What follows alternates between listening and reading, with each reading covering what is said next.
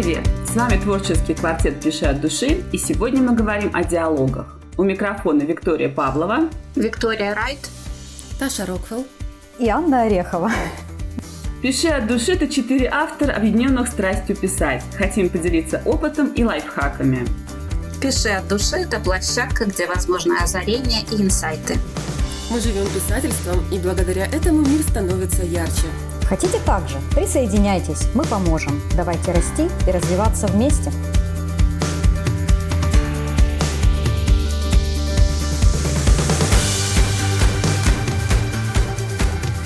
Персонажи – это всегда движущая сила, а раскрываются они лучше всего через взаимодействие друг с другом. Они лгут, хитрят, рубят правду матку, скрывают и лукавят, и вся эта динамика отлично передается через диалог.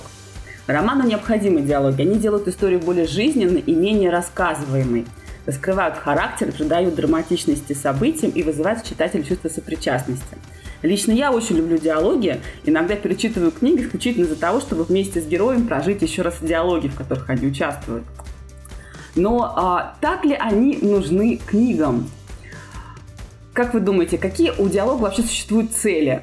Ну, есть классика, да, раскрыть персонажа, вести историю вперед, дать информацию, но, возможно, есть что-то еще интересное. Знаешь, я в отличие от тебя э, не очень люблю диалоги.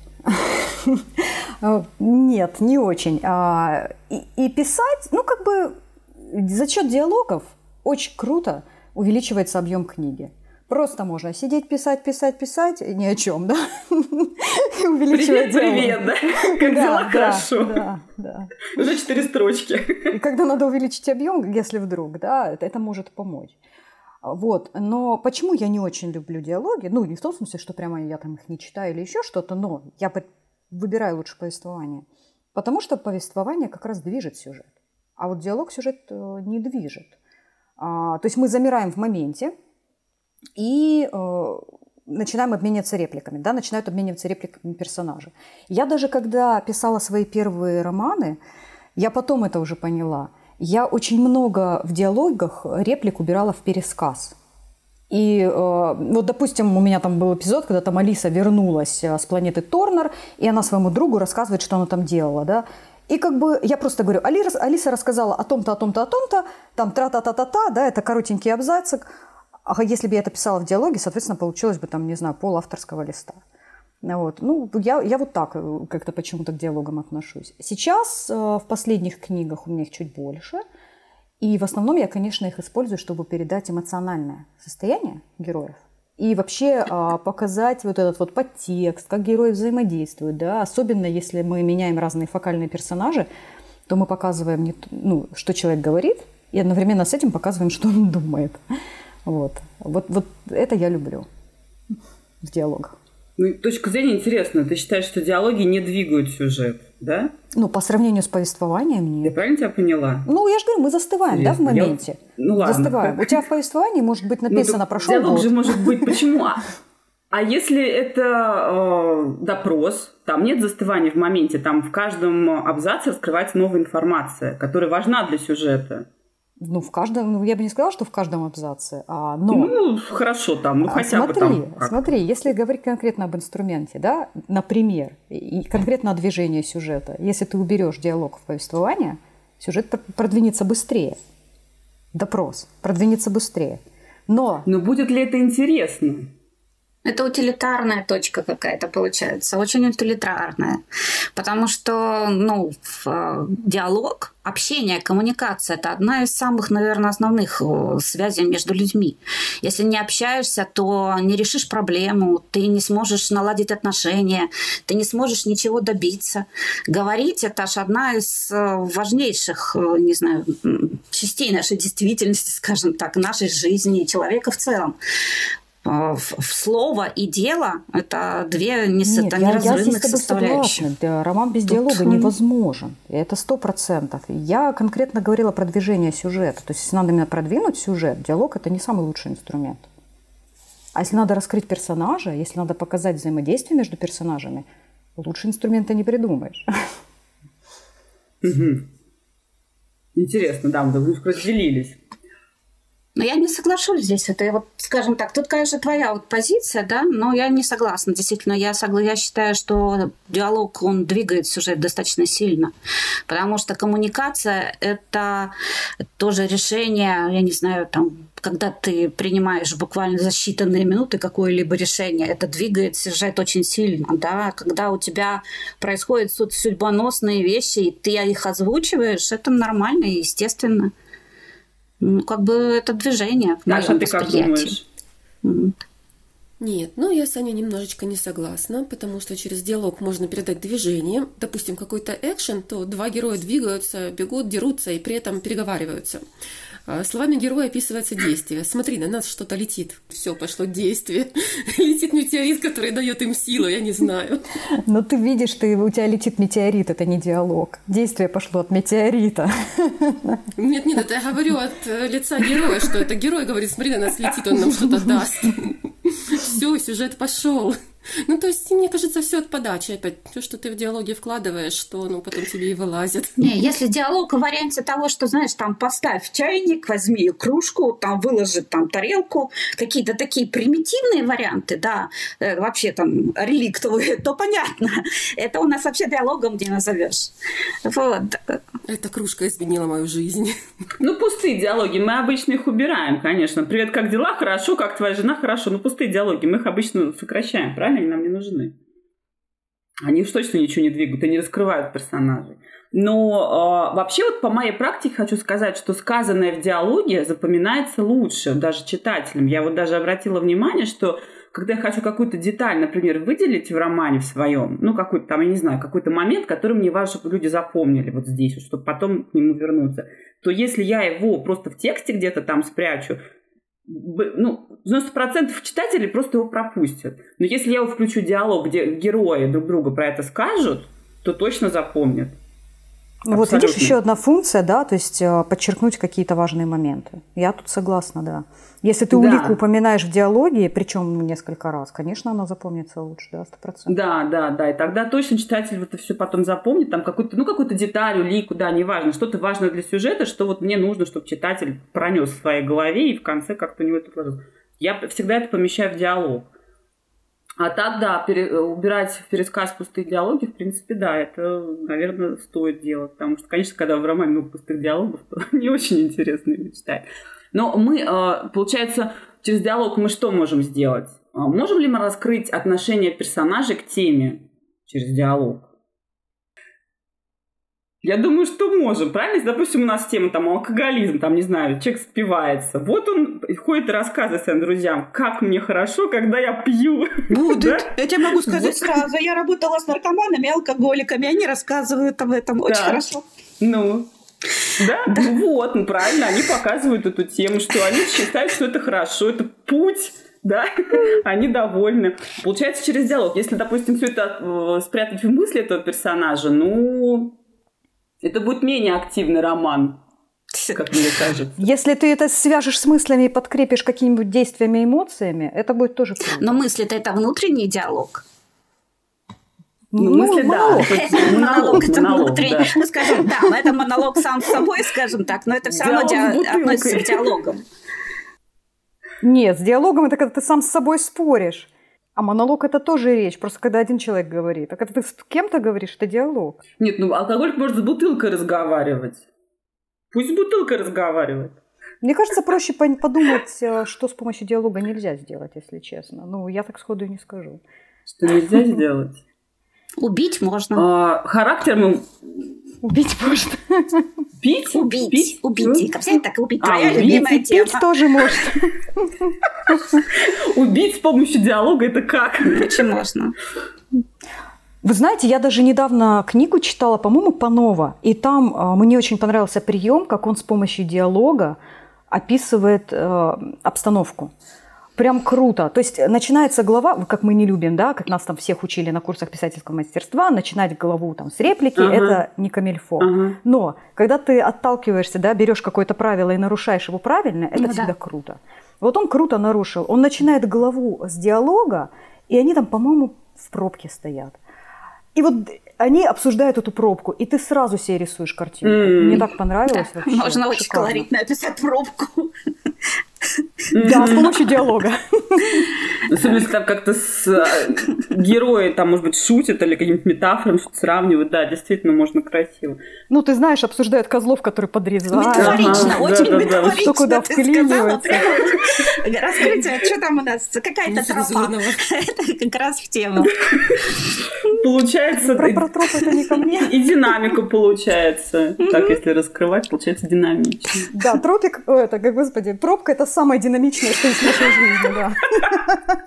Точно. Диалоги получаются динамично.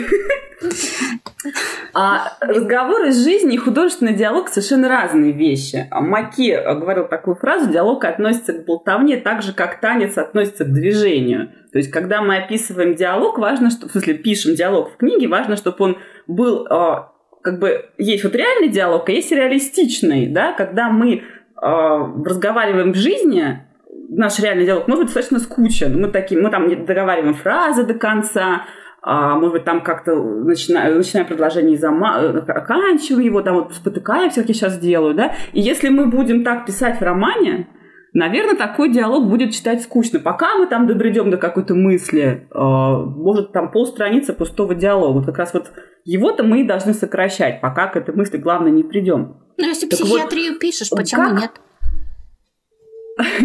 Нет, если психиатрию, понятно. Опять-таки, нужно учитывать, наверное, да, о чем мы пишем. Но как вот, вот в чем вот это вот интересно, вот, а, вот это вот отличие вот этого реального диалога от реалистичного? Как вот нащупать вот это вот не знаю, изюминку, вот этот нюанс, а, который позволяет нам показать вроде как настоящий диалог, но чтобы он не был скучным и спотыкающимся. Как ты поступаешь у себя, Ви- Вита, как ты у себя добиваешься а, реалистичных диалогов? Реалистичных. А, Во-первых, я живу своими героями. Я живу вместе с ними. Да. А, Во-вторых, я разрешаю им разговаривать то, что они думают, говорить то, что они думают. Вот. Плюс э, в процессе диалога я стараюсь присоединиться к каждому герою. А, Вот когда там я пишу Стана, я Стан. Вместе с ним его образ мысли, его мировосприятие, это все мое. Я полностью как бы разделяю с ним. Вот, когда я пишу ту же Центр, я разделяю ее мировосприятие, как бы она там была чужое, не чужое, я просто его разделяю в этот момент. И говорю с разных позиций. Есть э, в гештальте, в психодраме упражнение, когда там два стула называется, да, когда ты разговариваешь сам с собой, с различными субличностями вот своими собственными, для того, чтобы разобраться с проблемой. М. Это может быть не обязательно субличность, это может быть твое представление там, про родителей. И вот пересаживаешься со стула на стул, говоришь от каждого лица, полностью с ним сливаясь, идентифицируясь, насколько возможно. Это хорошо помогает писать реалистичные эти самые ну, диалоги. Достаточно неплохо. Просто в шкуру влазишь персонажа. Да. Вживание в роль происходит, да, сразу? Да, я согласна полностью с этим. Вот э, точно такой же подход у меня. Я прям могу день, наверное, ходить, скажем так, вживаться роль. Да, чтобы понять, что мне не так, почему я не могу, там, допустим, каким-то конфликтом ответить этому персонажу, почему не Ты получается. тоже меняешь стулья, как- когда пишешь? Тоже со стула на стул пересаживаешься? Ты знаешь, если не идет тема, можно сделать буквально. Потому что это помогает. а, Есть, а, я тебе могу сказать, целое направление психотерапевтических техник, которое построено именно на таких вещах. Вплоть до того, что в состоянии транса ты ведешь человека буквально, и он у тебя руками машет, я не знаю, перешагивает препятствия, все, что хочешь, для того, чтобы добиться цели, связанной с психотерапией, да, то, что он поставил себе, можно делать э, в допустимых рамках все, что необходимо. Точно так же и для того, чтобы написать то, что тебе нужно, ты делаешь в допустимых рамках все, что необходимо. А надо будет три стула. Я сяду на три стула по очередности. Если надо, я на них Писатели гляну. смелые люди. И все. Так что просто как есть э, вещи, связанные с тем, как запускают диалог. Да? В диалоге должна быть цель, мотив э, у всех присутствующих людей в диалоге, да, и не только людей. Интрига, само настроение э, персонажей, настроение самого диалога, да, фон плюс контекст сцены. Вот. А ритм еще диалога тоже играет роль. Вот все это вместе, оно делает рабочим диалог. Я как-то раз э, читала интервью Дэна Брауна, и у него спросили, э, вы ассоциируете себя своим главным героем Робертом Лэндоном? И он сказал, естественно, недословно, он сказал что-то типа того, что э, Лэндон гораздо круче меня, потому что а, каждую фразу его я продумываю и прорабатываю. И есть фразы, над которыми я могу работать неделю. То есть она щелкнула mm-hmm. через неделю, ты ее вписал. То же самое mm-hmm. говорит Джоан Роулинг. Когда ее тоже спрашивали, как она работает, она говорит, я могу посреди встречи подорваться и уйти писать, потому что у меня пришла идея, да, вот какая-то. Это может и диалога касаться, еще чего-то. И я на самом деле тоже за собой это замечаю. Ты, бывает, уже и написал диалог, но он как бы у тебя еще в голове живет, и какие-то фразы, они потом оттачиваются, становятся острее, ты добавляешь вот это подтекст, да, вот я очень люблю в диалогах именно подтекст. Вот. Но наши, почему они, ну, эти да. диалоги, Вика, угу. ты спрашивала, они отличаются от реалистичных? Вот с моей точки зрения, они отличаются именно этим, потому что ты за своего персонажа каждую фразу ты даешь время ему продумать, а они такие острометные там сыпят. В жизни так не бывает. Да. В жизни ты что-то да, ляпнул, да, да. а потом еще неделю ходишь и думаешь, надо было вот ну, это да. сказать, надо было вот это сказать. Зачем я? Или не ляпнул, промолчал, надо было по-другому. Да, или не ляпнул и думаешь, да. Ага, в три часа ночи, да? Мысли. Да, мы все с этим сталкиваемся. Но вообще, когда вот я когда пишу диалоги, у меня, я уже поняла за собой такую вещь и перестала сопротивляться, просто это мой путь, скажем так. Я, когда начинаю писать, я сначала даю героям проболтаться, но а, не всегда в голове это получается. Ну, слушайте, я не Наполеон, я не могу пять писем одновременно писать, у меня не такая идеальная память. Я пишу на, ну, как бы, э, в этом файлике, там, в или где-то в Гугле. И я даю героям проболтаться просто по максимуму. Я записываю прям за ними просто диалог, реплики, без авторских ремарок, без атмосферы, без, а, без входа в сцену. Я просто пишу, что они друг другу говорят, вот просто подряд. У меня иногда бывает, что вот я могу 5, 6, 10 страниц вот так вот написать, и они у меня пробалтываются. 10 страниц диалога. И да, мне просто важно, чтобы они все друг другу сказали. Естественно, я потом это все прочитываю, и начинаю спрессовывать. Ищу вот эти вот оптимальные фразы, которые максимально передают смысл того, что они сейчас друг другу должны сказать. И у меня вот эти вот 10 страниц диалога могут ужаться в полстраницы, ну или там в страницу. А потом ночью во сне они к тебе придут и начнут тебя душить и говорить, ты почему не даешь нам говорить? Верни мою фразу. Почему не даю? Даю. Я записываю. Я на самом деле тоже иногда так делаю. И у меня тоже бывает такое, я так делаю, да, иногда. Ну, сразу, это сразу не сообразишь, конечно. Ты, ты, ты думаешь, там, недели две-три, как, как, чтобы ему тут такое бы сказать, чтобы это сразу передало смысл всей предыдущей книги, и в то же время не было занудно, да, вот это вот. Ты ходишь такой, какие бы слова тут подобрать. Есть пустые диалоги, да, которые читать не очень интересно, а есть диалоги, которые э, завораживают, которые интересны, которые интригуют. И в чем же их особенность, в чем их отличие? То есть почему они нас привлекают? Как ты сама сказала, есть пустые, есть не пустые. В этом и ну особенность, понимаешь? Так а в чем, а в чем это не пустота выражается? Чем они наполнены? Смыслом, смыслом. Ну, то есть мы же передаем через диалоги что? Какое-то мировоззрение персонажа или какую-то его философию. Может быть, э, тот же самый сюжет, который не нравится Ане. Точно так же мы можем через эти диалоги передать. Да нравится мне сюжет, хватит меня дискредитировать. Я это запомнила, да. Таким тоном. Нет, ну ладно, не важно. Я тебе запомнила. Я как-то как раз смотрела фильм а, итальянский. Я, э, ну, как бы не поклонник нетрадиционного кино, да, что называют авторским кино и так далее, да, это был а, фильм полностью построенный на диалогах. И я смотрела его просто не отрываясь. Итальянский фильм, я итальянские вообще редко фильмы смотрю. И все действие происходило в одной комнате, где собрались все друзья за ужином. И они разговаривали. Это было настолько круто вообще. Я попробую найти название этого фильма, сейчас вспомнила. Ну, просто шикарно. В результате они там все попереругались. все закончилось не очень хорошо. Но каждая реплика была на своем месте.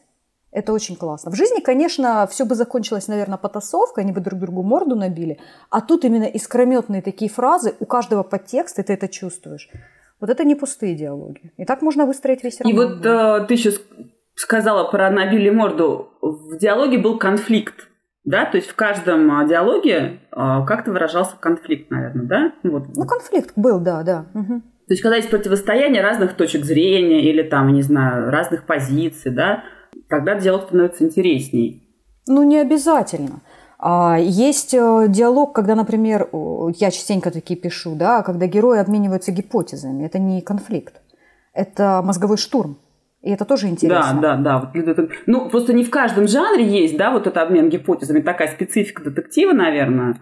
А, больше жанровая такая, наверное, штука. Да, как сказать, Нет? как сказать. Загадка в любом романе. Ну, в принципе, в любом романе. А да. если герои решают ее вместе? Да все невозможно свести под одну эту самую кальку, да, так, чтобы везде были конфликты, да, ты пришел и все время конфликтуешь, так можешь с ума сойти. Магазин зайти ну, не вот. можешь, да, приходится конфликтовать да, ты сказал здравствуйте и сразу в глаз, да, сразу конфликт и все, поговорили. Главное не переборщить, Я думаю, что все-таки все зависит от контекста сцены, какая сцена, да, и что это такое, что, что она в себе несет. От цели сцены зависит и цель диалога, а цель персонажа будет э, он раскрываться. Вот и все. Я вот флирт обожаю читать, например.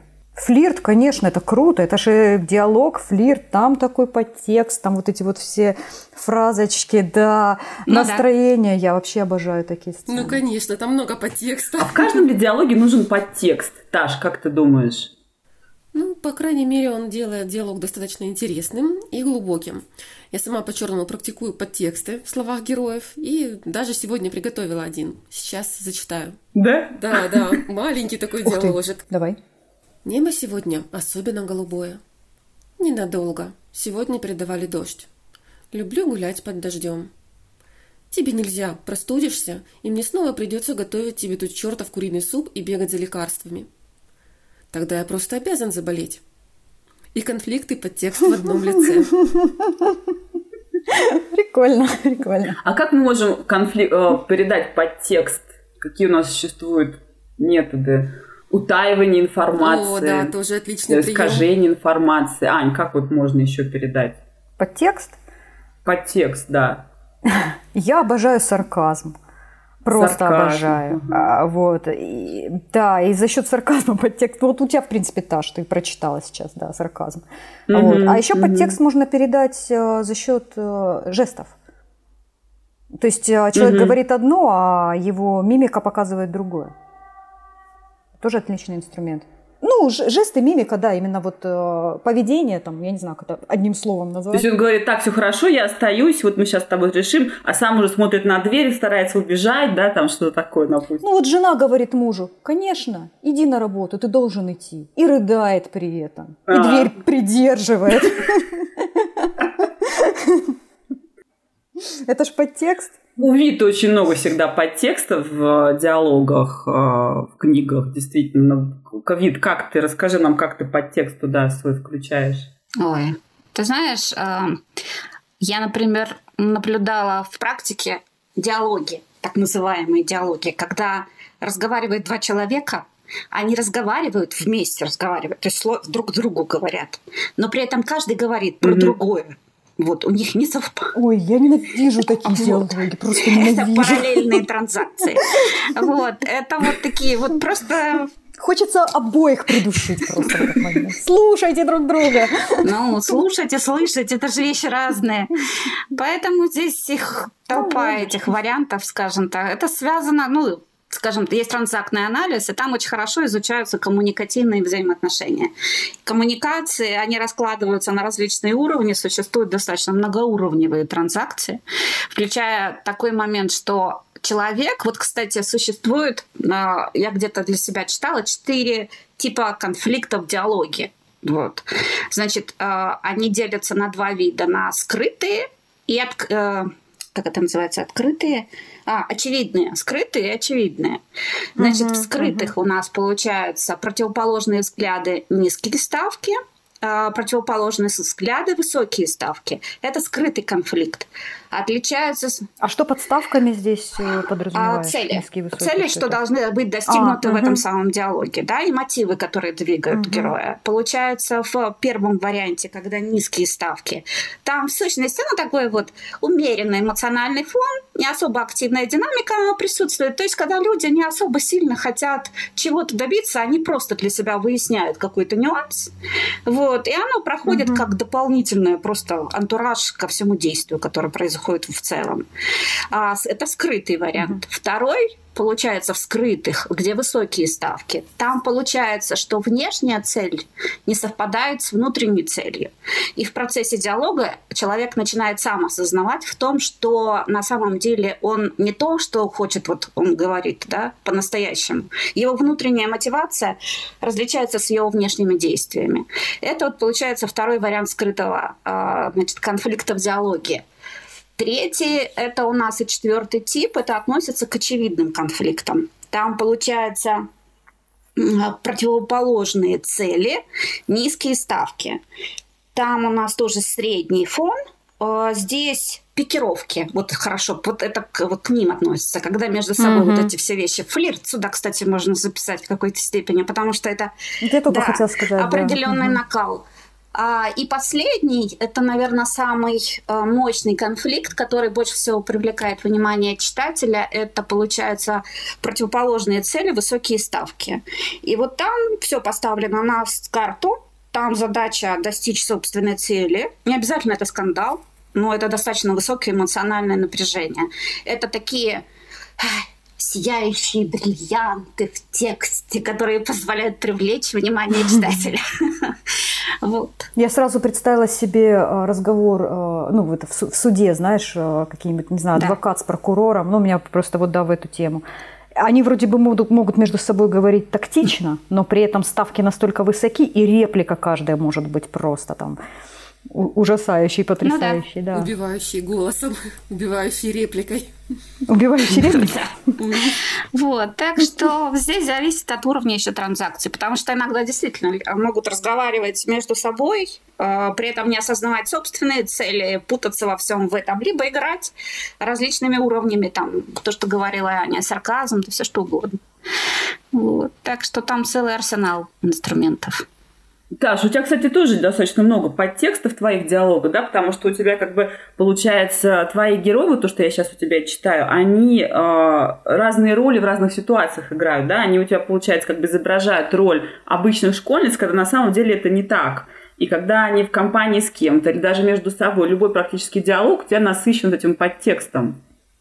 А, как ты, э, вот как вы с вашим автором это выверяете? Как вы а, нужную долю подтекста закладываете в диалог. Просто даже интересно, как на двух садишься на, на несколько стульев, начинаешь, вот я школьница, а вот я великая жрица, там, могущественная. Как, как это? Нет, ну тут же хорошо, нас как раз двое, поэтому нам легко это отследить. Вот я тоже об этом подумала. Самое, да, это ага. самая легкая часть вообще, можно сказать. Ну, действительно легко, да, у нас это получается как раз, потому что сначала мы пишем скелет, то есть как герои просто разговаривают между собой. Мы уже знаем об этих героях. Почему у меня еще в начале такой прием, что я сначала показываю, какая жизнь у героев и какие у них личные мысли, а потом начинают встречаться и показывают себя совершенно по-другому перед друг mm-hmm. другом. Mm-hmm. И ты уже как бы опираешься на то, что ты знаешь, какие они. Вот mm-hmm. из этого и рождается этот текст. Таш, Таш, скажи, пожалуйста, у тебя есть любимчики? У тебя есть любимчики вот в твоих героях? У меня есть нелюбимые персонажи. Ты их озвучиваешь? Ты их озвучиваешь? Или отдаешь э, со всей душой с автором? Было, кстати, очень интересно в прямом смысле даже с озвучкой, я могу сказать. Э, мы записывали, когда э, ну, маленькую попытку делали аудиозаписи, кстати. И мне достался персонаж, которого я терпеть не могу ну, мы записывали всех, то есть Алена всех, там четыре мои подруги тоже записывали. Каждый записал э, разные фразы э, одного перс... ну, разных персонажей. Ну, я потом, соответственно, их э, вымеряла, кому какую, какая фраза подходит. В итоге мне попался самый красивый персонаж, который ненавижу, он не попался в итоге. Это кто? Это кто? Мой голос подходил именно на этого персонажа, на Хелен. Так, его... За что ты ее не любишь так? Я ее очень не люблю. Мне даже интересно. В смысле, как человека не любишь? То есть она тебе неприятна как личность? Или, или как? Да, она мне как личность неприятный. У нее конкретный прототип есть. А, классно. И скажем так, все, что у меня накопилось на этого человека, я прям в Хелен вот влила прямо вот по самые уши. Работать Ну, она у тебя подлая крыска однозначно, да, она подлая крыска. Да. Да, да. Так А у тебя получается как действительно очень сложно. У тебя сначала эти школьницы, как бы каждая сама по себе, потом, когда они встречаются, они надевают другую маску друг для друга в компании, там начинается один подтекст, а, когда они просто еще людьми были, а потом, когда они стали уже вот этими жрицами, они между собой еще третий слой начинается подтекста, да, то есть там уже получается маска не школьницы и не школьницы в компании, а вот уже идет более сложный подтекст этой жрицы Да, в компании. потому что они уже все поменялись, они же уже не школьницы, поэтому они как бы Да. пытаются еще оставаться ими, но понимают, что уже все поменялось, и это тоже приходится передавать. Да, как вот бы тоже приходится над этим трудиться, да. Да, у тебя прям задача у вас с Аленой, конечно, шикарная. Она и сложная, но интересная. Тремся от этого.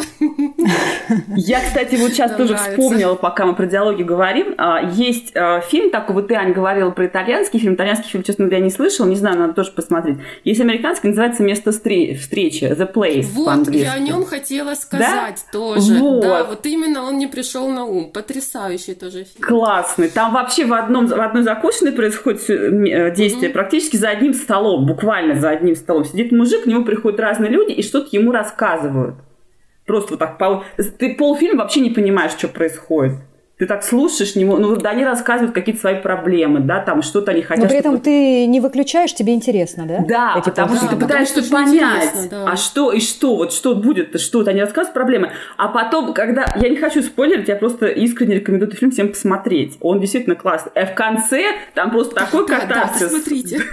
Там просто Хорошо. вообще, ну, я даже себе музыку из этого фильма потом э, скачала, слушаю, потому что он напоминает мне вот это вот, ну, э, катарсис, который в конце я пережила, и очень классно, действительно. И еще, Да, там кстати, прям я- напряг такой. да, да, да. И причем там не Прорекламировали происходит все, прям ничего. Там хочется уже Просто мужчина сидит в- за столом в кафе, и вот и вот все, да, и практически просто к ним приходят люди. Но там действительно такое напряжение потом нарастает ближе к концу, ты, господи, думаешь.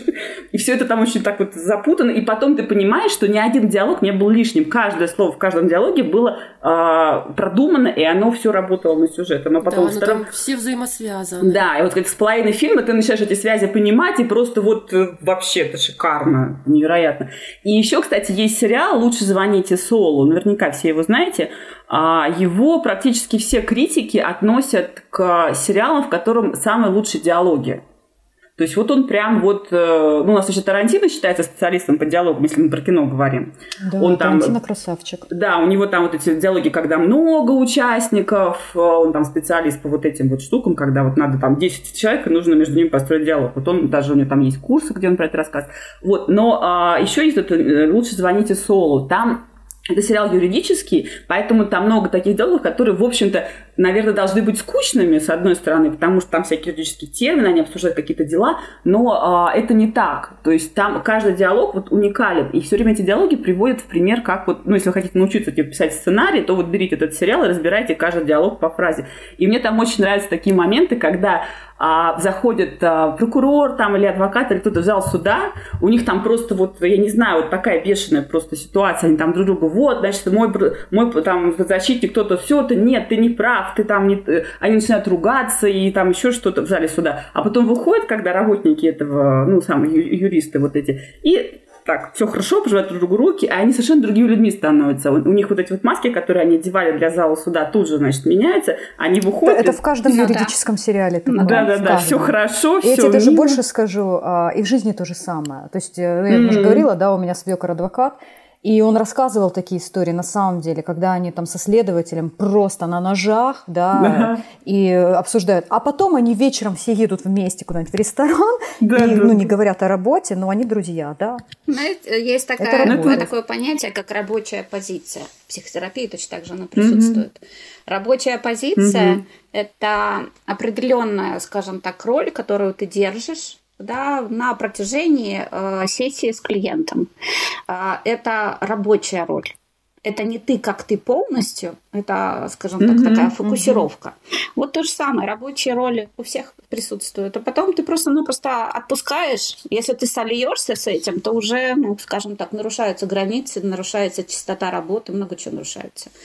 Вот точно так же. Знаешь, если бы все люди могли отделять а, работу отличного и эмоции сдерживать в диалогах, то всем бы нам жилось проще. Ну, святые на земле не живут. А давайте поговорим о хитростях при написании диалогов. Вот там такие моменты, например, что если герой аудиал, то мы про это не забываем в течение всей книги и э, используем словечки, допустим, вот он говорит «слушай», да, все время. Понимаешь, в чем дело? Есть такое понятие, сейчас тебе, профессиональный кретинизм. Это вот у нас в среде входит такое понятие.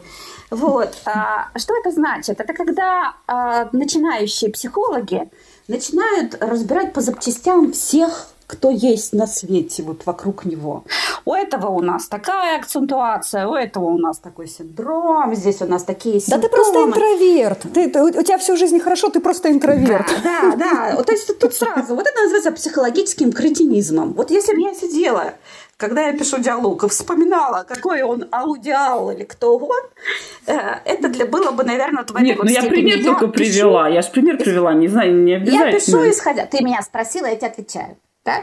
Я говорю, я пишу из характера героя, mm-hmm. я пишу из героя. И если у меня есть его представление, если я знаю, я живу им, я понимаю его, да, то мне пофиг, mm-hmm. аудиал mm-hmm. он, кто там, кинестетик он будет, смешанного типа, ну, то есть ты не напишешь фразу, которую главное, он, не скажет, которая ему не свойственна. Там он такой серьезный, а ты там не напишешь нечаянно какую-нибудь там труляля ему. Ты знаешь, у меня был один такой момент, когда я писала очень сильно злая.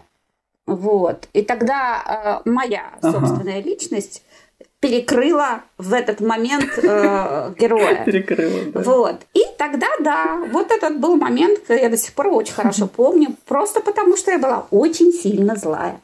Вот. А ты потом перечитала, а когда остыла, перечитала, я и думаешь, нет, что-то тут не то. Не, да, нет, это сразу клеится. видно. Это, да? это сразу понятно, это сразу видно. Тот, кто анализирует свои собственные тексты, это поймет. Вот, потому что как только вылазит автор в тексте, это сразу заметно. Вот. Моментально. Да, это чувствуется сразу.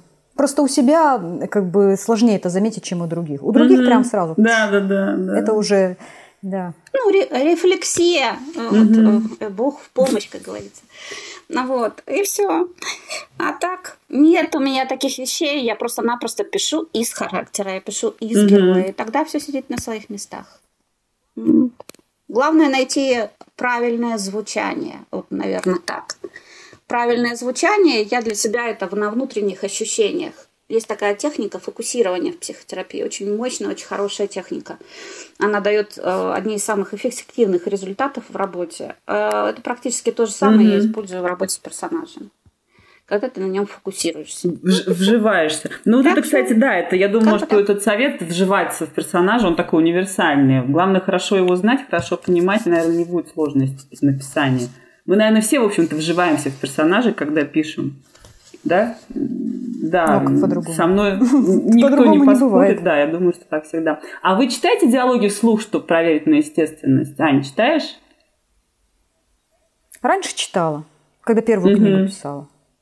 А сейчас нет, э, не читаю. Я даже, э, когда первую книгу писала, я даже просила а, мужа со мной читать. А, вот. Но э, это не работает в моем случае. Потому что, знаешь, интересная штука, даже когда диктор читает твою книгу, аудиокнигу, а, реплики героев в диалоге, они звучат совершенно по-другому, чем ты их представлял я не имею в виду здесь, естественно, голос, да, я имею в виду интонацию. И иногда ты думаешь, елки-палки, там же прям явно интонация должна быть вверх. Ага. А диктор читает интонацию вниз. И фраза по-другому звучит. Ну, как бы хорошо, и смысл не меняется, но эффект классный. Я просто вот поражаюсь, как можно на одну и ту же вот, на один и тот же диалог, а, ну, по-разному, как его можно прочитать. Это же получается, что каждый читатель читает по-своему. А потом отсюда, да, Каждый да читает отсюда потом книгу. идет вот эти какие-то, может быть, где-то недопонимания. Или наоборот, бывает такое, у меня было несколько раз, когда мне читатели писали то, чего на самом деле в книге нет. Вы знаете, в этой знаменитой песне автор да, ничего не имел в виду. Вот у меня такие случаи были несколько раз. Кстати, да, есть такое. Да, это так. Но мне, кстати, помогает это очень сильно, вот прочитывание диалогов вслух иногда. Я тоже этим не часто промышляю, потому что после десятого зачитывания оно мне неестественно как вслух звучит, так выучила и, его. и мысленно, да. Да, но тем не менее, вот даже когда я тот же самый кусочек записывала для аудиокниги, то я читаю и понимаю, что все, ритм тут не сходится. То есть можно слово тут выкинуть, чтобы более мягче было. Но я скорее читаю это для ритма, а не для того, чтобы там что-то поменять именно, чтобы естественность какая-то была. Именно чтобы оно гладко шло по тексту. Знаешь, еще советуют читать, чтобы, допустим, на реплику хватало дыхания. Да, я такое читала. Да, Потому что, да, да вот иначе как бы, ну, неестественно получается. Но я нет, я не делаю. У меня последняя версия Word, а он теперь с озвучкой. Mm-hmm. Раньше я специально, да, специальную программку э, качала для этого. Я не читаю, я слушаю. Я таким образом слышу лишние слова, я слышу затянутость, если там происходит что-то. Я отслушиваю, я сама не читаю. А единственное, что у меня есть человек, которому я читаю всегда, потому что читать он не любит, но слушать он очень любит. Поэтому у меня сказки на ночь, и я читаю то, что написала. Вот. Но это помогает, не знаю, мне для меня это как раз вот повторы отслеживать очень хорошо помогает. Такие вот вещи. Чисто вот стилистику текста чистить.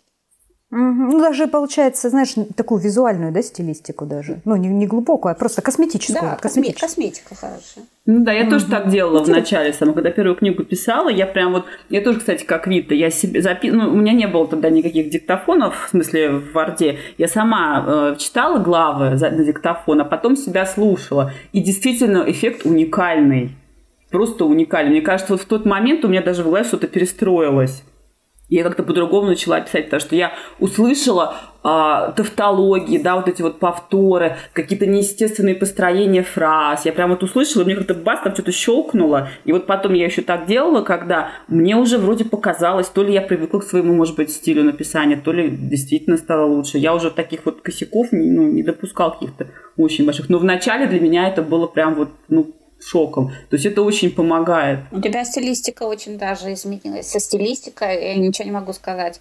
Ты любишь кружавчики. Угу. Ну да, да. Но кружавчики тоже должны быть в меру, они должны быть со смыслом. Вот когда просто я в начале... Ну, в начале я кружавчики вообще не писала. У меня в начале все было очень лаконично. Я в начале прям вот у меня действие, диалог, вообще ничего, все. Видимо, я не читала ты, эту да, версию. ты не читала эту версию. Это было прям в самом начале, когда я только начинала. Но я вот когда сама это просто начала, mm. прочитала вслух, послушала себя.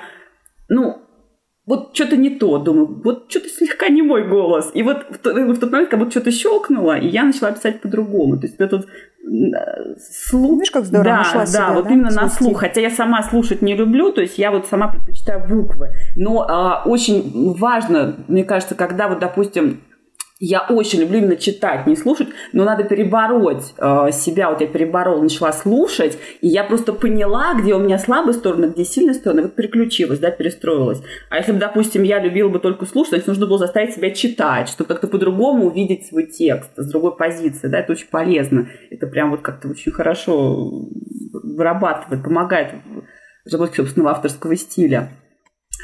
А, э, Дистанцию э, определенную берешь и хорошо, удобно. Да, да, со стороны как будто бы смотришь. Я когда ну, еще, еще лучше бы немножко времени, чтобы прошло, ну хотя бы не знаю пару-тройку дней после того, как сцену написал, потому что сразу да. перечитывать, ну это. Не, не, ну естественно, естественно, да, естественно, это Чуть-чуть время. Я обычно даже через неделю и через месяц могу ну, вернуться это и вот да. это прочитать, да.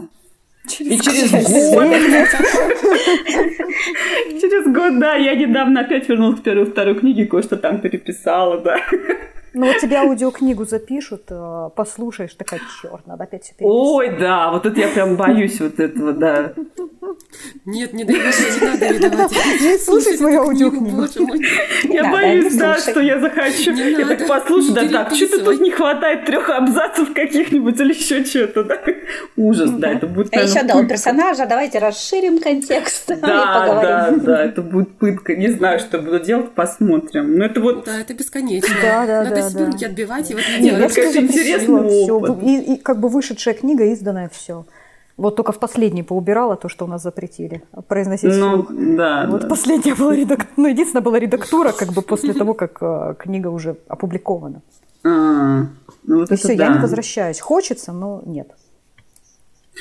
Надо идти дальше. Ну, это правильно. Но у меня Согласна. есть как бы... Я же еще не дописала третью книгу, сейчас я допишу ее до конца, мне там осталась последняя глава, я на последней главе сижу. Вот когда я все уже допишу, все, все меня прочитают, и я все поставлю точку совсем, тогда я уже не буду, наверное, возвращаться. Ну, потому что это уже, это уже мазохизм. Я не всё. верю. Да, я тоже что-то не верю. Ну, Ну, мы посмотрим. Она нам не скажет. Будет по ночам сидеть переписывать. Пером, да, при свечке. Ага, на А пергаменте. главное, что в чем минус аудиокниги, да, что, что я могу э, исправить текст и перезалить, допустим, да, и сделать текст другим, но Да, аудиокнигу я уже не исправлю. Ну да, ну как бы можно, конечно, найти вариант, но, но не надо. Ну, Да. Да уж. Сложнее, другая, да, история. А, а, есть еще такое понятие, как внутренний разговор, монолог, да, когда герой разговаривает сам с собой или, возможно, с кем-то, там, не знаю, со своим умершим отцом или там со своей женой, кем угодно, кто у него как бы в голове живет. Да, получается такой а диалог. А, используете вы такие э, штуки для своих романов? Любите ли вы вообще вот эти вот внутренние монологи? Вид, расскажи нам. Ты говорил про внутренний монолог? Вот давай тоже расскажи. Но у меня их много. Практически Мгм. каждый герой у меня говорит внутренне. Мгм. Внутренние монологи у меня присутствуют очень даже часто. У меня получилась такая, а, как-то как-то какой-то из э, я не помню, кто-то сказал из читателей, такая вот о, реальность под вкусным магическим соусом, где очень много вот этого вот психологизма. А, такой интересный случай произошел. Значит, разговаривала я со своей бывшей коллегой а, а, из э, области HR. Она в какой-то сейчас крупной компании, точно так же руководит отделом а, психологического тестирования всех, ну, при приеме на работу. Вот. И мы, она знает, что я пишу книги, как бы давно я говорила, как бы давно просто встречались. И тут мы разговариваем, я говорю, ну, наконец-таки я написала, мои книги вышли, вот этот трехтомник первый.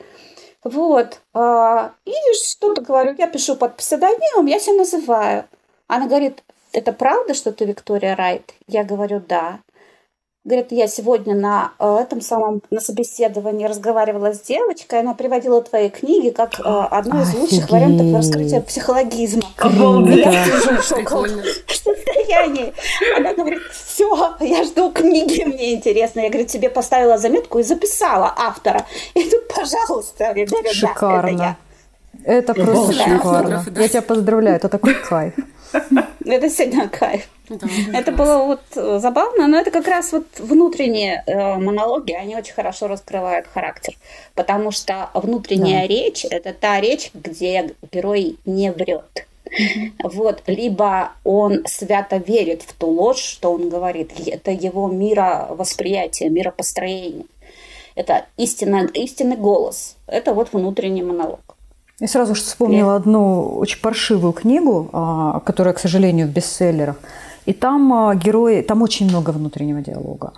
И в конце ты понимаешь, что все это время герой врал. Причем он не Мгм. то, чтобы это было задумано, да, бывает такое, что действительно это задумка, еще что-то. А он просто, короче, утаил часть информации, да, вот от тебя, как от читателя, а потом в конце ее вылил. И, и все. Да, и Ну это, да. ну, это, это неприятно, причем это детектив. А в детективе, ну, вообще нельзя так делать, потому что читатели и герои, они должны играть э, на равных и вместе раскрывать дело. А тебя, короче, кучу информации скрыли. И этот Я герой еще просто- оказался и убийцей? Нет? Да, да. А, да, вот этот самый, самый дурацкий прием. Это Да, точно. когда это герой вообще, это, со- это современный детектив, который просто сейчас там. Кстати, я встречала несколько таких детективов, где вот э, именно такой сюжет был, где герой в итоге оказывался главной убийцей.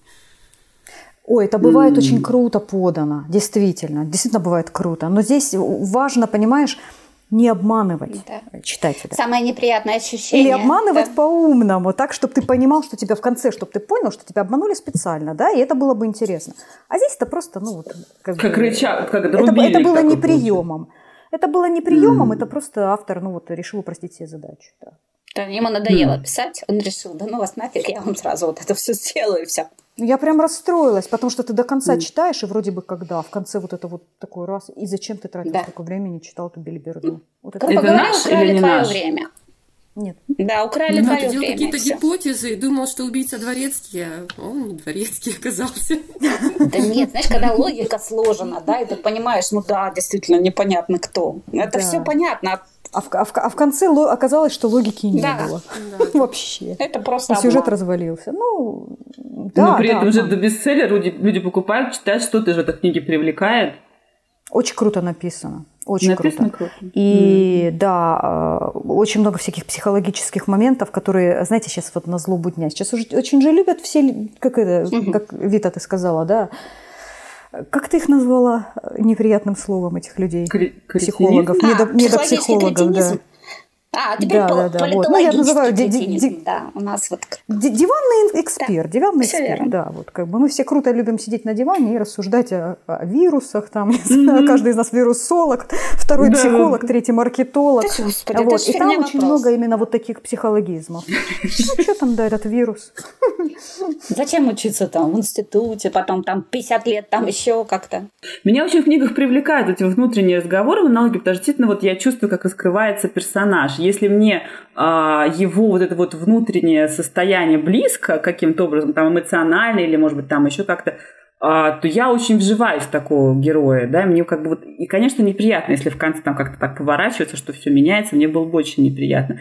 А вот, по сути, я пишу от э, первого лица, трех, у меня вот моя трилогия пристанищ, и там же, получается, это все, все, что не связано с э, диалогом, это все, получается, как бы ее внутренний разговор э, героини. Получается ведь так? Слушай, ну да. Ну, на самом деле, когда ты пишешь от третьего лица, да, мы тоже с тобой уже как-то это обсуждали, от третьего личного, это то же самое. Это то же самое. И я хочу сказать, что для меня не важно, а, срастаюсь я с героем или нет. Ты, бывает, читаешь главу, например, от такого вот у Виты Стан, да, от такого козла, которого ты просто ненавидишь, но при этом Подожди, тебе не интересен Стан, его внутри- Натан, Натан. Ой, Натан, Натан, прости. Да, не, Стан красавчик. А, Вот от от Натана, да.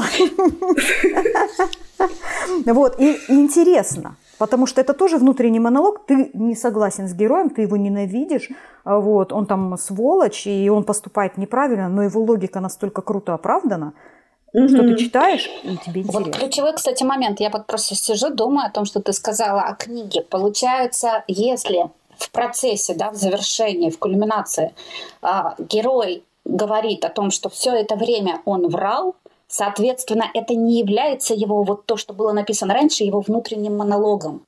Это, это э, на самом деле диалог с читателем. То есть он знает, что его, грубо говоря, читают, поэтому он подтасовывает информацию, понимаешь?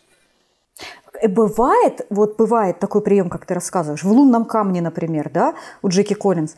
Вот это Мгм. круто подано, это действительно, это правильно подано. А теперь Там представь себе дневник вроде, ситуацию. да, в дневник. Там, да, несколько дневников, да. А теперь представь себе Мгм. ситуацию, вот, например, у Вики, да, там от первого лица Тереза там все время рассказывает, а потом в конце оказывается, например, да, что я не знаю, она на самом деле там э, са- самый главный злодей во всей этой истории, и всех Да, вот этих вот ага. детей она убивала.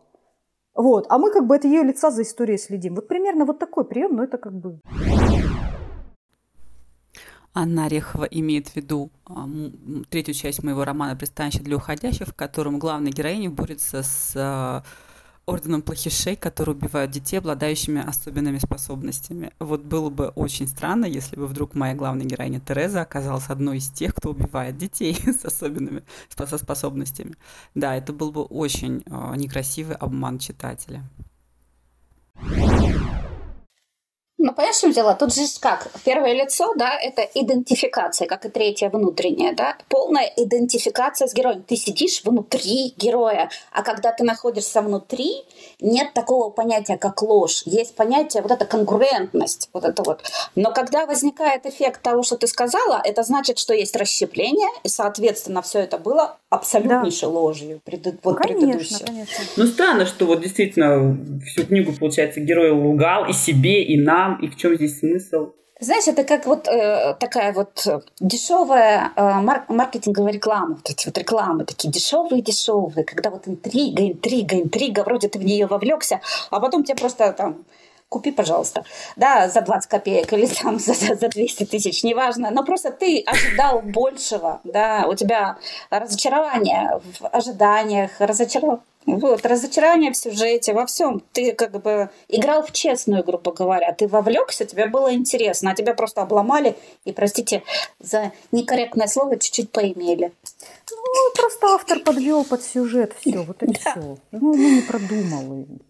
Я, кстати, нашла примеры книг, э, в котором э, только диалоги, и книги, в которых вообще нет диалогов. Я ни одну из них не читала, мне было бы интересно попробовать. Вот книги, состоящие только из диалогов. Э, Айви Комптон Бернет «Родители и дети» и «Дом и его хозяин». Две книги. Не слышали такого автора? Айви Комптон Бернет. Нет. Бернет. Бернет. А там даже нет фон информации нет никакого вообще, а, ничего мы не знаем ни, ни о том, где это происходит, только если из диалога. И даже пунктуационное оформление. А, а объема нет? Нет, объем не указан не знаю, книги? Это прям на, ну, роман, роман? Да, это два романа «Родители и дети» и «Дом и его хозяин». Mm. Это прям романы именно. И там даже пунктуации нет. То есть там, я так понимаю, что там прям вот идет Вик, тогда не читай. Тогда ты не читай. Тебе нельзя. Без пунктуации. Я сойду с ума, да. Со своим редакторским глазом. Так, не надо, не читай. Ну вот так, есть такие книги, представляете? Еще есть Ген, у Генри Джеймса есть, оказывается, роман «Неудобный возраст», в котором тоже одни диалоги. Но там у него вроде же с пунктуацией, но вот одни диалоги. И напротив есть книга, в которой нет вообще диалогов. Питер Хёк «Смила ее чувство снега». Есть вот фильм даже такой «Снежное чувство Смила». Наверное, знаете, может быть? Я когда давно смотрела. Ну, там, конечно, с диалогами я было. Там что-то про какую-то полярную станцию, и вот что-то там, вот я же не помню сюжет. Но вот, оказывается, Смила ее чувство снега э, фи- книга без диалогов. Вот ты, ты не любишь диалоги? Попробуй почитай, вдруг тебе понравится. Я люблю диалоги, когда они уместны. Ну, это ага. главное. Все, что уместно, то как раз то, что им нужно. Интересные книги, да, вот э, по поводу отсутствия пунктуации я даже, честно говоря, действительно боюсь открывать. Нет, не надо, Вика, это будет травма психологическая. Да, да, не надо. Это современное искусство. Не знаю, для меня самый лучший диалог, когда он живой, настоящий, когда нет абсолютно отполированных фраз, потому что некоторые, где там, я не помню, в каком из литературных курсов, там, э, мол, люди в, живой, в, в жизни не говорят сложными фразами. Фигня это, неправда. Есть люди, которые да, разговаривают я тоже так сложно. согласна с этим. У них такие mm-hmm. длинные фразы, такие длинные. Ой, я сразу своего преподавателя вспомнила из университета. Он говорил такую, такие фразы, что там она начинается от вот, завтрака, начало здесь, потом вечер. переходит куда-то, конец там, и как-то оно все вот так работает. Да, да, да, да, да. да. да. И он когда вот эти вот две-три такие фразы скажет, там 10 минут сидишь, вот так слушаешь, пытаешься понять, что он тебе говорит, он такой, вы все поняли бы такие автоматом. Это самые лучшие фразы для наведения трансового состояния. Так что... Вы все, все поняли? Не, вы все поняли, а длинные фразы, которые выстраиваются в определенной Они тебя в транс вогнали. Еще вот э, тоже помню, да, одно из правил там откуда-то тоже с каких-то курсов, там а, люди не говорят канцеляритами. Говорят. Да, это вообще неправда. Говорят, на улицу. Все говорят канцеляритами. Просто. Всегда. Их настолько много вокруг, что люди просто этого не замечают и говорят. Абсолютно верно. Мне даже один раз одна девушка сказала, что у нее муж всегда говорит канцеляритам, он не читает книги или там какие-то там что-то, если нет канцелярит, он считает, что канцелярит это благородный язык образованных людей. А если канцелярита нет там в тексте, то значит, это писал какой-то там крестьянин, но он не будет читать. Я тоже слышала такое мнение, да, mm. это, конечно, да. ух. У меня сейчас человеком не общаться. целый набор таких колоритных да. персонажей, вот, которые да. филологи. Филологи. Это вообще очень mm. колоритные персонажи. Когда ты ведешь обычную речь, тебя обязательно перебьют, тебе обязательно скажут, что ударение здесь кажется не так. Вот абсолютно. Да, Это да. вот как раз в тему того, uh-huh. что я говорила перед этим, да? Mm-hmm. Вот. И не вишневый, а вишневый. Может быть. Я как-то не слышала, что да ладно. вишневый сок. Вишневый? Да. Ладно, не может быть. Да, я, я, поняла. я тоже так не Они перебивают тебя, Какие а ты перебиваешь ноги, да? Ну, я не настолько. Я там очень добрый, милый человек. Вишневый. Вообще орфоэпия – это очень интересная наука, наука об Вот она тоже ругается, да, орфоэпия, там что-то там. Она даже да. само слово Да. звучит уже красиво. Вишневый Да, да, да. Вишневый. Вишневый. Это слово просто сегодняшнего подкаста. Дорогие наши слушатели, напишите в комментариях, как правильно, вишневый или вишневый. Ваше мнение, только чур не гуглить. Ну подождите, там же есть буква Ё. Всегда в слове ударение на букву Ё, если она есть. А может, ее там нет? Ее там нет? Куда вы дели букву? Куда она делает? Верните, Блин, это я сложно запомнить. сказала эту тему. Ну, Нет, файпи вообще это жуткая наука. Я когда первый раз туда вообще влезла, у меня был шок. Половина слов мы все говорим неправильно. Я молчу про звонить, это больное место. Но много других слов, которые мы говорим неправильно. Вот когда мы пишем, ладно. Но вот когда нам озвучивают наши книги... Нет, э, проверяют же. Дикторы, у, у дикторов есть редакторы, которые расставляют все ударения. И я когда слушаю свою книгу, такой, нифига себе, это разве так? О, есть такие слова. Я гуглю, и да, это так. А я привыкла по-другому. Да, у них есть редактор, который Да, этим занимается. Да, абсолютно. Я тоже, кстати, столкнулась, когда озвучивали мою книгу да. с одним таким словом, одним единственным. Вот, которое вызвало у меня удивление. Я сейчас не вспомню, что это, я его быстро забыла. Не, у меня было много таких слов. Я прям такая, о, Я помню стила. Оно, Стило. оказывается, стило. Я а всю я вот не сказала считала, что стило, оно я не знаю, что такое стило, Оно, потому что стило, это что за стило? Ну Стило, да, ну, да, перо, стило, типа, конечно. перо. Она, кажется, стило, да. Вот представляете, я нет, не знала. Ну, ты его используешь. Ты его используешь. Нет, нет, я его ни разу нигде не использовала. Ну, вот поэтому ты и не Я- знаешь. но я его встретила в стихотворении, и, пока, и такая автору говорю, слушай, по-моему, у тебя тут не в рифму. Он говорит, где? Я говорю, вот. Он говорит, разве? Оно, оказывается, стило, и все в рифму было. А я же читаю стилу, думаю, что-то не в рифму с предыдущей строчкой. У меня же получается несколько высших, да, и мое первое высшее это архитектура, и там обязательно мы изучали все вещи, связанные с, там, с художественным вариантом, то есть рисунок и плюс скульптура. А там у нас целый набор этих стилов, там было сколько хочешь, и ты А, ну вот ты там знала, да. Я просто нигде не встречалась, а тут вот недавно наткнулась. А что ты хотел про звонишь сказать? Это вообще больно, больное А- такое место многих. Ты знаешь, я помню еще со школы. Следующая вещь. Нам преподавательница сказала следующее. В этом слове не должно быть, а, слово не должно вонять. Да-да-да-да-да. Вот. Если говорить звонишь, получается вонь. Прикольная Вот, вот эта ассоциация. вот э, метафора, да, она очень яркая. Она на всю жизнь. И на всю жизнь Мгм. запомнилась. Я уже даже не знаю. там, Ну вот мне тоже так же, да, мне тоже так же. Я теперь, когда кто-то говорит, звонишь, я сразу думаю, так, воню потяну. Ну, меня, конечно, люди обижаются, ну, слушайте, ну, Вик, ну, надеюсь, что наши чтецы нам в книжках не будут говорить. не напоминай мне филологов, не надо. Ладно, не буду. Да. Ну что ж, мы обсудили много интересных тем сегодня. Поговорили о том, что такое ненужные диалоги, что такое пустые диалоги, о том, как от них избавляться. Поговорили о том, как надо давать героям проболтаться обязательно, да, чтобы написать интересный диалог. Вспомнили примеры, фильмы, книги. Очень интересный получился подкаст у нас, я думаю. Диалоги и вообще разговоры – один из ключевых составляющих жизни, как уже говорила Вита. Да, нельзя жить, не общаясь. И мы разговариваем даже с недушевленными предметами. Правда ведь? Даже когда там банк с повидлом не открывается, мы начинаем с ней разговаривать. Зараза. Что ты даже за раз не открываешься. И вот, по сути, а, весь роман, который мы пишем, это есть диалог. И, э, наверное, я могу порекомендовать слушателям, э, когда вот они пишут, роман, рассказ, неважно, возьмите разговорную интонацию, словно вы общаетесь с аудиторией, словно она находится рядом с вами, словно вы лучшие друзья, и начинайте рассказывать, излагать мысли просто и естественно разговорным языком. Беседуйте с читателем, то есть не читайте ему лекцию. Вот тогда получится такой вот диалог, хотя и односторонний немножко. Девочки, вам есть что добавить по поводу диалога и рекомендаций нашим слушателям?